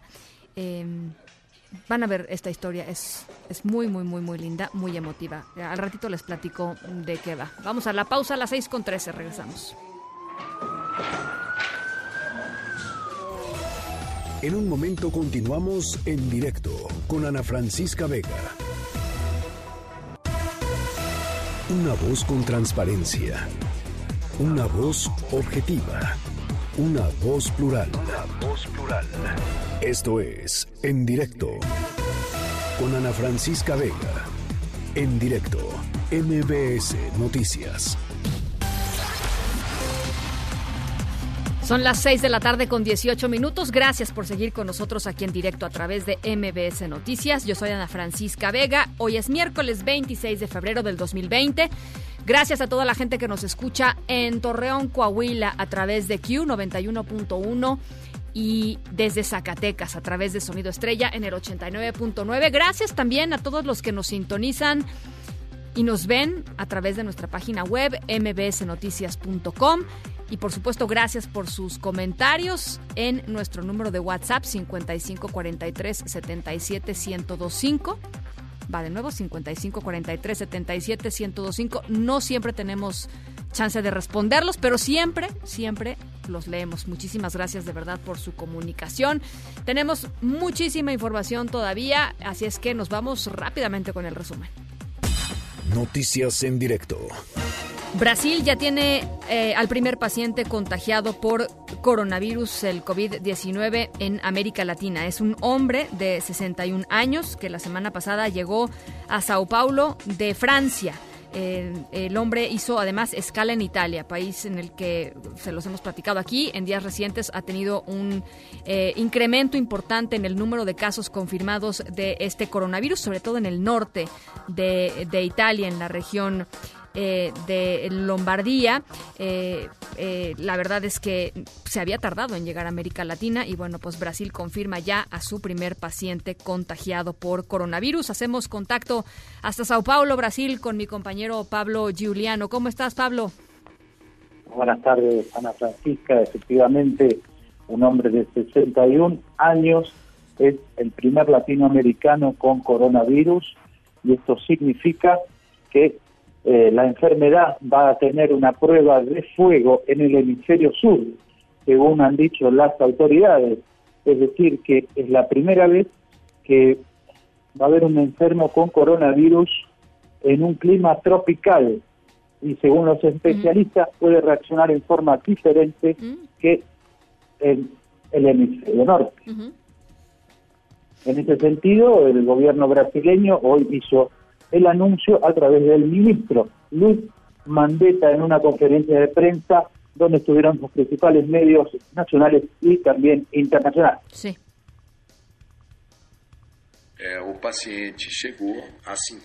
El paciente llegó asintomático, sin fiebre, ni tos, ni gripe. Permaneció viernes y sábado, y el domingo hizo una reunión familiar de regreso del viaje. El lunes buscó una unidad de salud y en función con su nexo con Italia fue atendido. El fin del carnaval cambió las máscaras para los brasileños. Las brillosas y con personajes ahora van a dar lugar a los tapabocas o a las mascarillas que comenzaron a agotarse en el centro de la ciudad de Sao Paulo, sobre todo, donde está el primer caso, un dato para tener en cuenta, hay 20 personas investigadas y hay 30 personas que, a las cuales se les está haciendo el seguimiento porque participaron de un almuerzo con esta persona que llegó desde Italia el domingo pasado. Los 30, entre ellos niños y un bebé, están siendo monitoreadas por las autoridades brasileñas para ver si se han contagiado el coronavirus de esta persona. ¿Cuándo fue esta esta cena, esta esta comida, eh, Pablo? Porque pues eh, finalmente pues estas 30 personas también ya en estos días pues tuvieron contacto con un montón de personas más, ¿no? Claro, exactamente. Eh, estaban hablando que la hay que esperar entre 12 y 14 días para saber si una persona desarrolla la, la, la enfermedad. Esto fue el domingo pasado. Hubo un almuerzo, un almuerzo familiar con fiesta durante toda la tarde y a la noche eh, recordamos que es el feriado de carnaval, que es la mayor fiesta eh, de Brasil. Hay millones de personas en las calles, más de 6, 7 millones eh, han pasado en estos cuatro días por las calles de Brasil. Y ese, esa reunión familiar, esa fiesta familiar del domingo es clave para ver cómo reacciona las personas que estuvieron cerca, en forma íntima, con el primer paciente latinoamericano. Bien. Bueno, pues estamos eh, pendientes. Te agradezco mucho este, este contacto, Pablo. Un saludo hasta Sao Paulo. Hasta cualquier momento. Gracias, muy buenas tardes. Eh, ¿Y se acuerdan de este crucero eh, que, pues, en las últimas horas había dudas en torno a si podría llegar a puertos mexicanos, particularmente a Cozumel? Eh, porque ya lo habían rechazado de Jamaica y de las Islas Caimán porque había preocupación en torno a pues la sospecha de un caso de coronavirus. Bueno, pues resulta que finalmente Cozumel Quintana Roo va a, recibir a este a este crucero. El caso que se tiene confirmado eh, a bordo de este de este barco no es de coronavirus, es de influenza eh, normal. Hacemos contacto hasta Quintana Roo con mi compañero Israel García. ¿Cómo estás, Israel? Buenas tardes. Bueno, bueno, Israel, ¿lo perdimos? Bueno, perdimos a Israel. Por lo pronto, eh, hace ratito platicábamos de esta conferencia de prensa que dio el presidente Trump en la Casa Blanca en torno a eh, pues la respuesta del gobierno de Estados Unidos frente al coronavirus. Y esto fue lo que dijo, parte de lo que dijo el presidente Trump. Rápidamente estamos desarrollando una vacuna y les podemos decir, los profesionales les pueden hablar sobre este punto. La vacuna eh, se está trabajando y hablando con los médicos creemos que es algo que podemos desarrollar de una manera bastante rápidamente en el futuro y coordinando con el respaldo de nuestros socios tenemos eh, grandes relaciones con todos los países de los que estamos hablando. Tenemos una gran cantidad de países y muchos países no tienen problema para nada. Y veremos lo que pasa, pero estamos muy, muy preparados para cualquier cosa si esto va a ser un brote de grandes proporciones o si, o si, o si estamos eh, a ese nivel muy bajo y queremos mantenerlo así. Hacemos contacto ahora sí con mi compañero Israel García. Eh, platícanos, Israel, la respuesta de Cozumel frente a este frente a este crucero que siempre sí lo van a recibir. Adelante.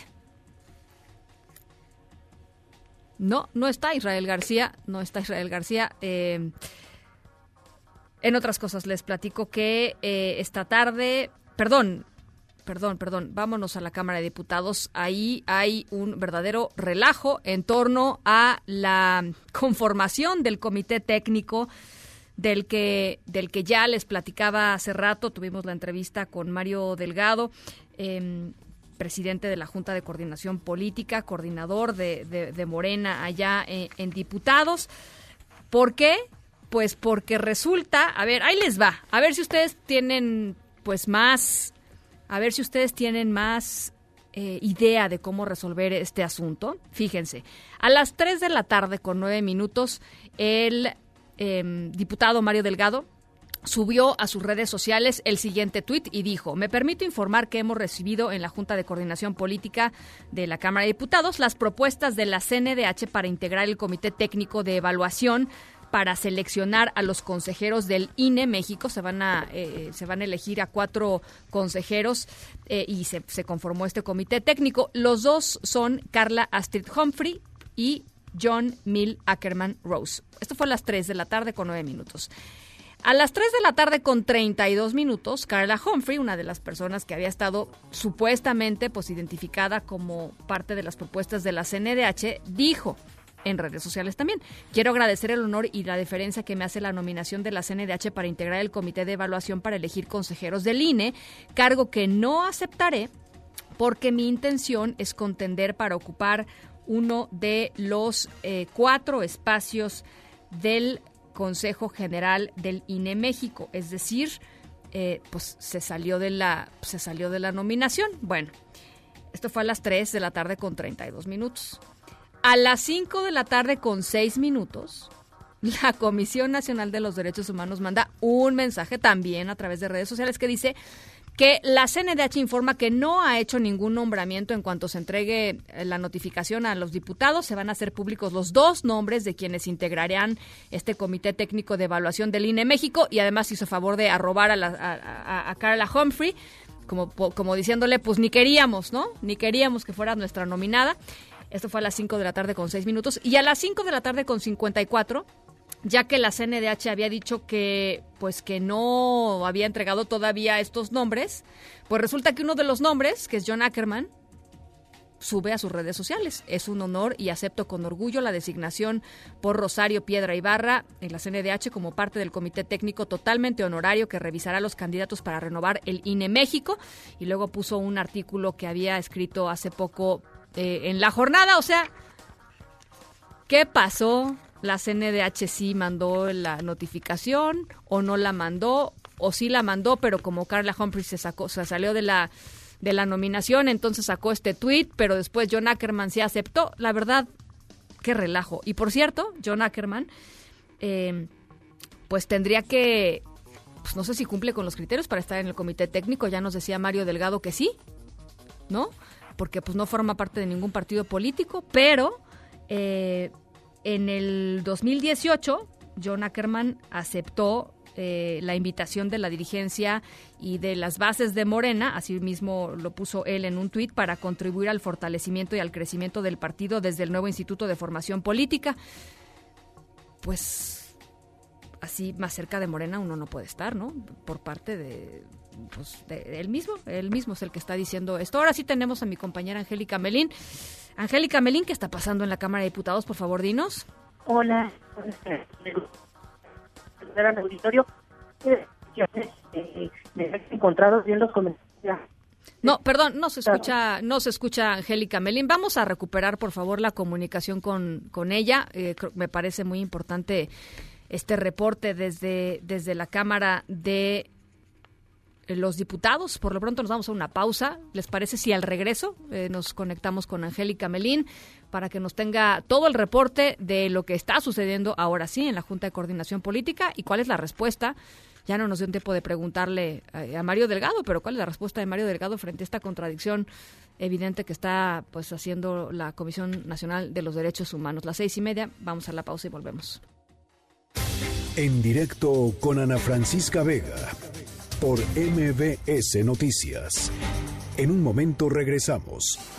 Continúas escuchando en directo con Ana Francisca Vega por MBS Noticias. Bueno, evidentemente estamos tratando de encontrar una respuesta a lo que está sucediendo en la Comisión Nacional de los Derechos Humanos en torno a esta, pues a este eh, nombramiento o esta eh, pues sí, nombramiento de las dos personas que van a, participar en el comité técnico que evalúe a los aspirantes a, eh, asumir una posición de consejeros electorales en el Instituto Nacional Electoral. Eh, en el propio en el propio chat hay un chat de la fuente de la Comisión Nacional de los Derechos Humanos. Pues los, los reporteros de todos los medios están preguntando qué pasa, qué pasa, ¿Salió o no salió de la Comisión Nacional de los Derechos Humanos estos dos nombres que Mario Delgado dio a conocer a través de su cuenta de Twitter? En fin, eh, a ver si tú nos puedes echar un poquito de luz. Angélica Melín, te saludo con mucho gusto. Ana, hola, con el gusto de saludarte y saludar al auditorio. Ahora sí espero que se escuche la llamada. Los diputados sí recibieron este oficio eh, de eh, la Comisión Nacional de los Derechos Humanos.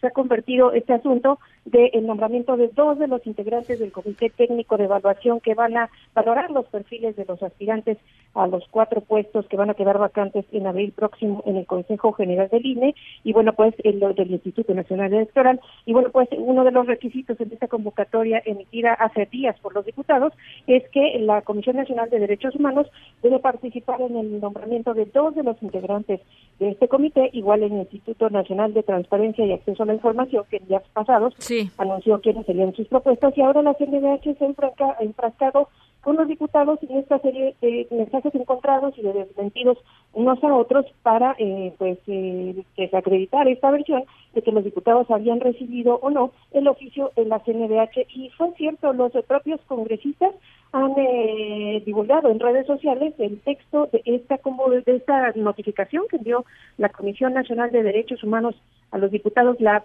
tarde de este mismo eh, miércoles. Eh, fue un, comunicado firmado por la propia presidenta de la Comisión Nacional de los Derechos Humanos, enviado a la Junta de Coordinación Política de San Lázaro, la instancia que lleva todo este proceso de selección de los consejeros del INE. Y bueno, pues este documento firmado por la titular de la CNDH, aunque después lo negó, pues sí señala estos dos nombres de estas dos propuestas para integrarse al Comité Técnico de Evaluación de los aspirantes al INE. El documento dice en su punto número dos que de conformidad con el marco constitucional y legal y eh, los criterios eh, señalados en la convocatoria para elegir a los integrantes del INE, este organismo, es decir, la CNDH, ha tenido a bien designar como integrantes del Comité Técnico de Evaluación para la elección de consejeras y consejeros electorales del Consejo General del INE a la ciudadana Carla Astrid Humphrey Jordan y al ciudadano John Neil Ackerman Rose, se anexan cuadros de evaluación, dice este documento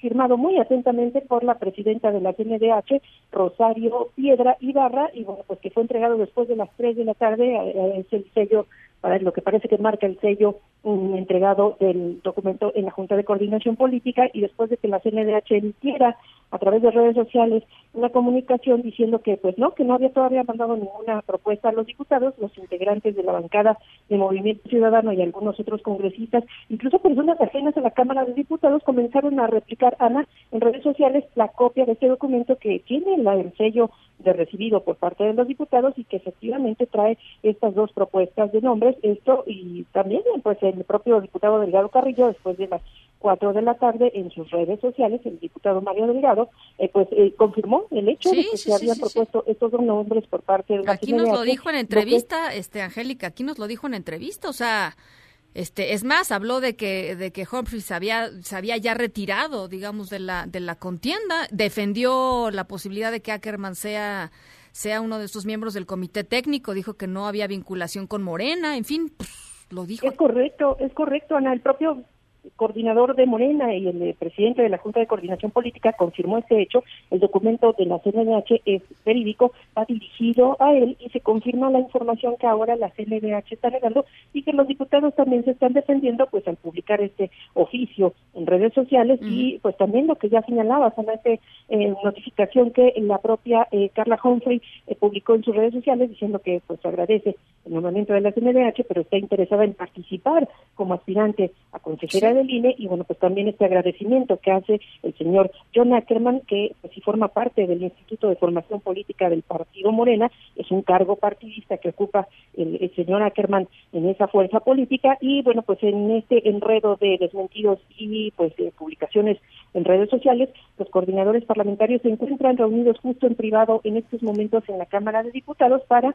resolver qué va a pasar con la integración de este comité técnico de evaluación que eh, tiene un plazo fatal para integrarse. Debe estar integrado a más tardar el día de mañana, este jueves 27 de eh, febrero, Ana, y el viernes 28 de febrero, conforme a la convocatoria aprobada por los propios diputados, ya debe integrarse e instalarse formalmente para comenzar a evaluar los eh, perfiles de los aspirantes al INE que ya se han estado registrando a lo largo de esta semana y la semana anterior. Ana, es el reporte que te tengo. Te agradezco mucho, Angélica. Estamos eh, muy al pendiente de lo que pase pues esta tarde en, en la Junta de Coordinación Política de Diputados. Gracias y muy buenas tardes. Hasta luego. Y hasta luego. Por cierto, en la... MBS Noticias, en directo. Por cierto, en la línea telefónica tenemos a mi compañero René Cruz eh, de la Fuente de la Comisión Nacional de los Derechos Humanos. ¿Qué está sucediendo, René?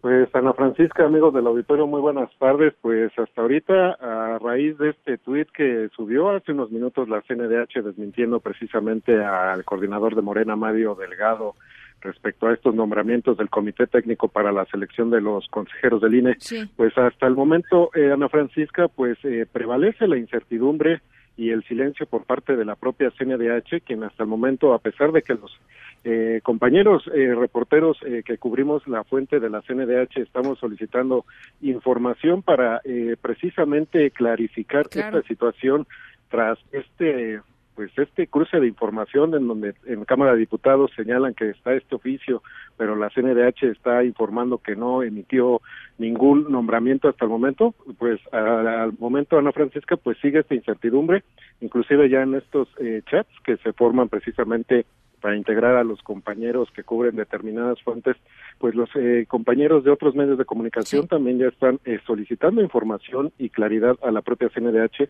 Sin embargo, pues el organismo que encabeza Rosario Piedra Ibarra, pues eh, como se dice coloquialmente, está haciendo mutis Inclusive hay compañeros que pues aseguran eh, y recuerdan, están recordando precisamente eh, el comunicado que emitió el día de ayer la CNDH en torno a este proceso de selección de los eh, de integrantes del Comité Técnico de Selección de los consejeros del INE, que en este comunicado la CNDH dijo que este en este proceso pues iba a dar la mayor apertura de información y máxima publicidad, pues hasta el momento esta apertura y esta eh, publicidad pues no se está dando Ana Francisca, puesto que la CNDH, a pesar de que dijo, previo a que se diera a conocer este Twitter, dijo que se iban a dar más eh, detalles sobre cómo fue el proceso para seleccionar precisamente a John Ackerman y a Carla Humphrey, se iban a dar más detalles sobre este proceso.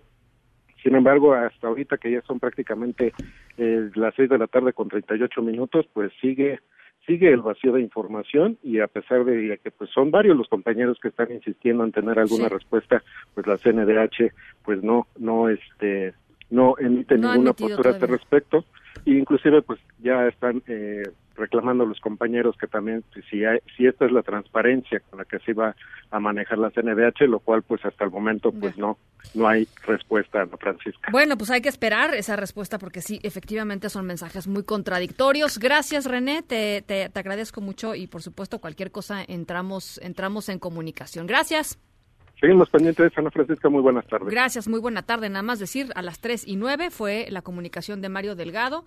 A, la 3, a las 3 con 32, Carla Humphrey dice, yo no voy porque yo quiero ser consejera del INE, entonces no puedo participar en la evaluación de los que quieren ser consejeros.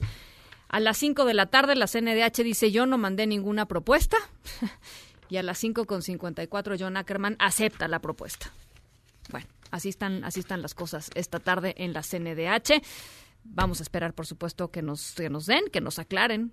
Hay un, hay un oficio eh, que está circulando ahí con el sello de la Cámara de Diputados. Angélica Melín, nuestra reportera, nos dijo que efectivamente se recibió este oficio con estos dos nombres. Y bueno, pues el tuit de la Comisión Nacional de los Derechos Humanos dice que no, que no se mandó ningún oficio y que no se hizo ningún nombramiento. Nos vamos a otras cosas. En directo.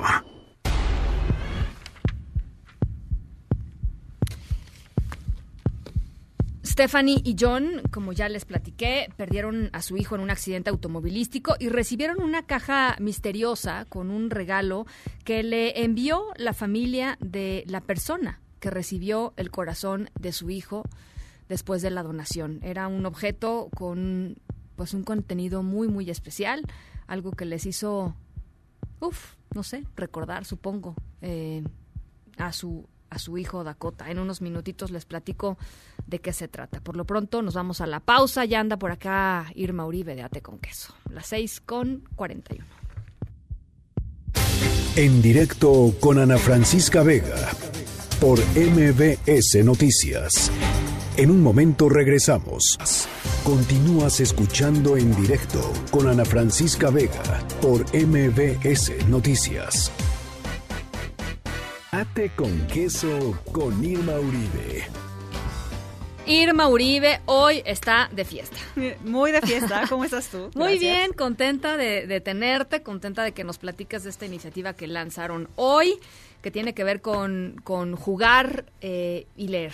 Exactamente. la verdad sí estamos muy de fiesta y muy contentos y em, si les soy 100% honesta, un poco agotada. Siempre es así. Pero sabes que este, hoy, dormirás a pierna suelta porque ha sido un, gran trabajo. ¿no? Exacto. Eh, quiero pensar que sí, aunque en realidad hay muchos más pendientes porque apenas, apenas comienza esto, pero exactamente ya será mañana. Hoy les quiero contar un poco de esta gran campaña que es una iniciativa bien bonita. Eh, que como todo lo que hace con queso no tiene fines de lucro.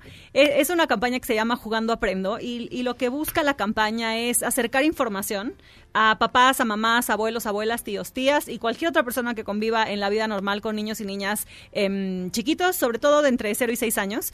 Queremos acercarles información sobre por qué es importante jugar, cuáles son los beneficios del juego.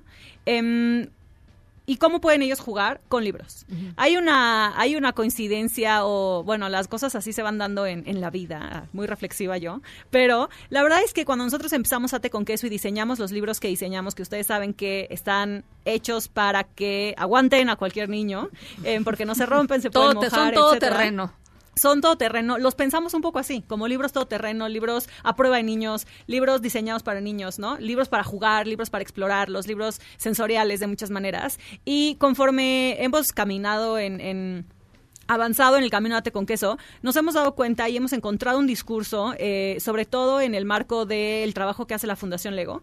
Em, hemos encontrado un discurso y un, un, marco teórico, vamos a decir, en el aprendizaje a través del juego, que es por qué es importante jugar y no se trata de impartir conocimiento, o sea, no se trata de, ay, hagamos divertido aprender, para nada. Se trata de desarrollar habilidades como la empatía, como el trabajo en equipo, como la coordinación y hacerlo de manera casi inconsciente em, al tiempo que los niños juegan.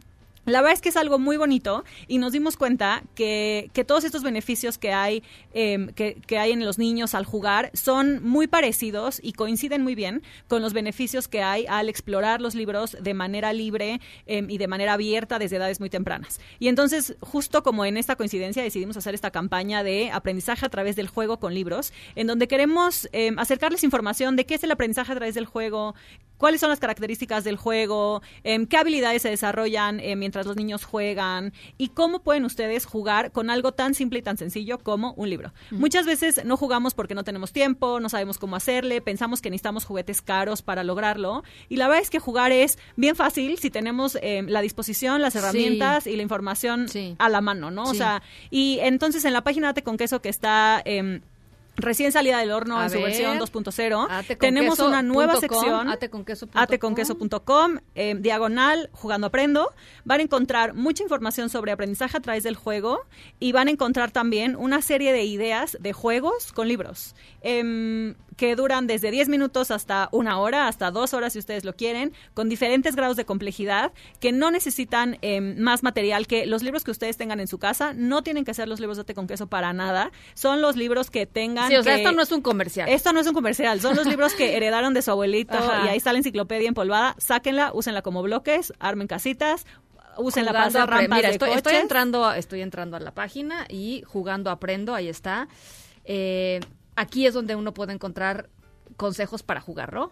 Eh, desarrollo de habilidades a través del juego y acá está, construye tu Ah, mira, además está interesante porque, por ejemplo, vienen ideas de juegos, dice, por ejemplo, veo, veo, y te pone el tiempo, ¿no? Pues entre 20 y 30 minutos, construye tu cuadra, pues más o menos una hora, este, y eso también como pues como mamá, como papá, como adulto responsable, digámoslo así, también te da un chance de... Pues este no, o este mañana. Exacto, hoy no puedo mucho, hoy, tengo 20 minutos. Y también vienen, ahorita vas a ver ahí las habilidades que ese juego desarrolla. Y entonces también, si nosotros estamos al pendiente de, híjole, mi hijo la neta es que es medio... Eh, no sé, le falta creatividad. Le falta creatividad. Ah, pues buscan algo que, que como que desarrolle creatividad. O quisiera que se lleve mejor con sus compañeros y sea más paciente. Ah, pues escojan algo que ayude a desarrollar el, por ejemplo, turnos, tomar turnos, cosas así. Está muy sencillo. Mira, cambiemos el final, la búsqueda del tesoro. Cambiemos el final, son 10, 15 minutos. Son juegos bien sencillos.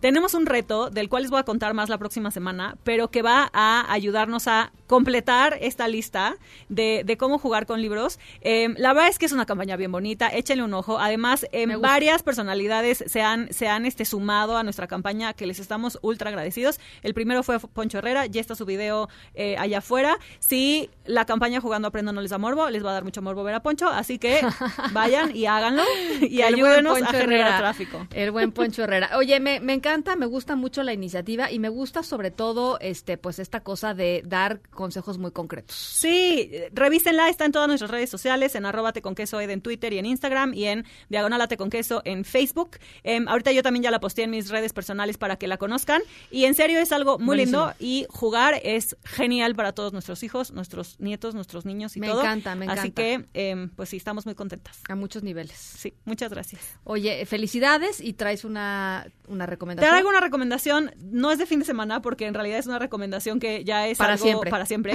Bueno, esperemos. Ojalá, exacto. Pero este 24 de febrero se estrena a través de 11 niños y niñas, que paréntesis, amo el nuevo nombre. Se estrena el programa Libros en Acción. Se estrenó el programa, perdón, les digo que estoy un poco cansada, perdónenme. Ligeramente acelerada. ligeramente acelerada porque me estaban presionando un poquito.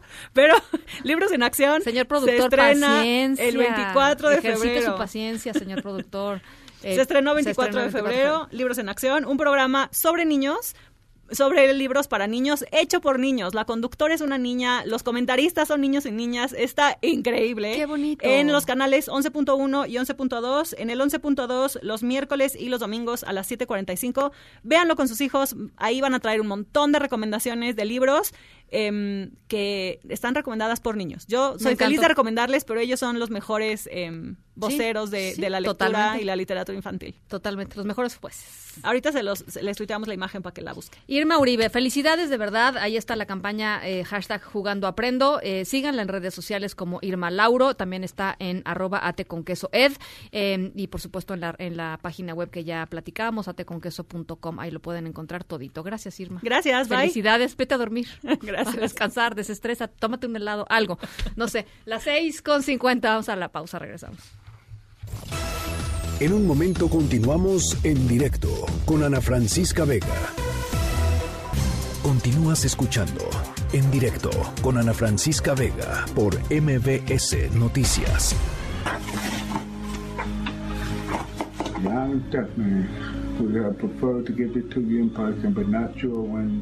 John y Stephanie, hubiéramos preferido darles esto en persona, pero no estábamos seguros de cuándo los veríamos. Como saben, Bob fue a su chequeo médico anual la semana pasada. Cuando llegamos, nos enteramos que el personal del hospital compró grabadoras y también se pusieron de acuerdo con el equipo encargado del electrocardiograma.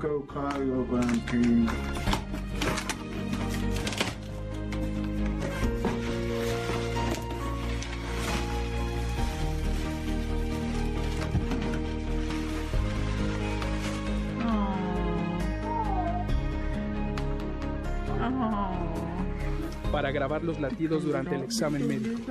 Si presionas el oso, escucharás el corazón de tu hijo.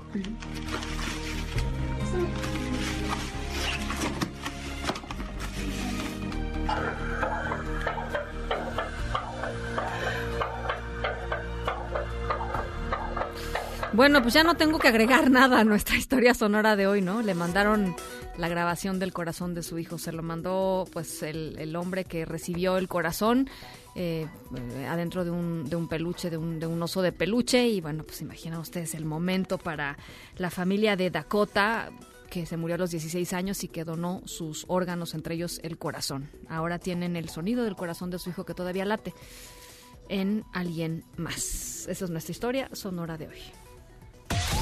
En Agenda con Rafael Arce. Rafa Arce, ¿cómo estás? ¿Qué pasó, Ana? ¿Cómo estás? ¿Todo bien? Yo bien. ¿Todo fluye? Eh, eh, aquí sí, en la, CNDH no, Exactamente, ¿no? ¿Qué mere que, medio ¿qué mere que tren que se traen ahí? Oye, que, que, que si el cha-cha-cha, que si rock and roll, que si la presenté, que si no lo presenté. Pónganse de acuerdo, el asunto es informar e informar bien. ¿Cómo están? Buenas tardes, buenas noches a quienes nos escuchan y a quienes nos ven. Me voy rápido porque ya lo dijo Irma, nuestro productor viene implacable el día de hoy. Oye, Ana, el IMSS, el Instituto Mexicano del Seguro Social, nos manda a decir a través de nuestra reportera Ernestina Álvarez que se descarta que hay en el Centro Médico La Raza un caso de COVID-19, ¿no? Esto eh, porque Chío a través de Twitter te manda a preguntar, Ana, que qué sabíamos de este asunto. Pues bueno, le comentamos que el IMSS es el que descarta el, eh, esta, eh, el caso de, de COVID-19 en La Raza. Ya tenemos un SAR del coronavirus, Ana.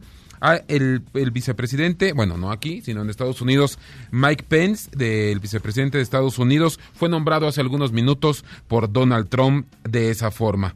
El eh, SAR del COVID-19. Estamos al pendiente, por supuesto, de la Comisión Nacional de Derechos Humanos, pero sobre todo de lo que está pasando en este momento dentro de la Junta de Coordinación Política, ahí en la Cámara de Diputados, para elegir al comité evaluador que precisamente dará el bobo a los nuevos consejeros del Instituto Nacional Electoral. La Secretaría de Marina Ana, me refiero al asunto del buque, del eh, crucero, vaya, que está eh, eh, varado en Cozumel, no ha dado, no ha dado el visto bueno para que este crucero, para que este crucero atraque porque Sanidad Internacional no ha dado el permiso correspondiente. Los senadores aplazaron la discusión por la, regulación de cannabis. Ana, estamos por supuesto al pendiente y mañana en la explanada de la Facultad de Derecho se está convocando a las 13 horas para una manifestación en contra del acoso en la UNAM. Ana, eh, de esto y demás estamos al pendiente. Muchísimas gracias, Rafa. A las seis con siete. Nosotros nos vamos a nombre de todos los que hacen posible este espacio. Gracias por acompañarnos. Esta eh, tarde llena de información, yo soy Ana Francisca Vega. Se quedan como siempre con Gaby Vargas y después ya saben, charros contra gangsters. Pasen buena noche, nos escuchamos mañana. MBS Radio presentó en directo, en directo con Ana Francisca Vega por MBS Noticias. Este podcast lo escuchas en exclusiva por Himalaya. Si aún no lo haces, descarga la app para que no te pierdas ningún capítulo. Himalaya.com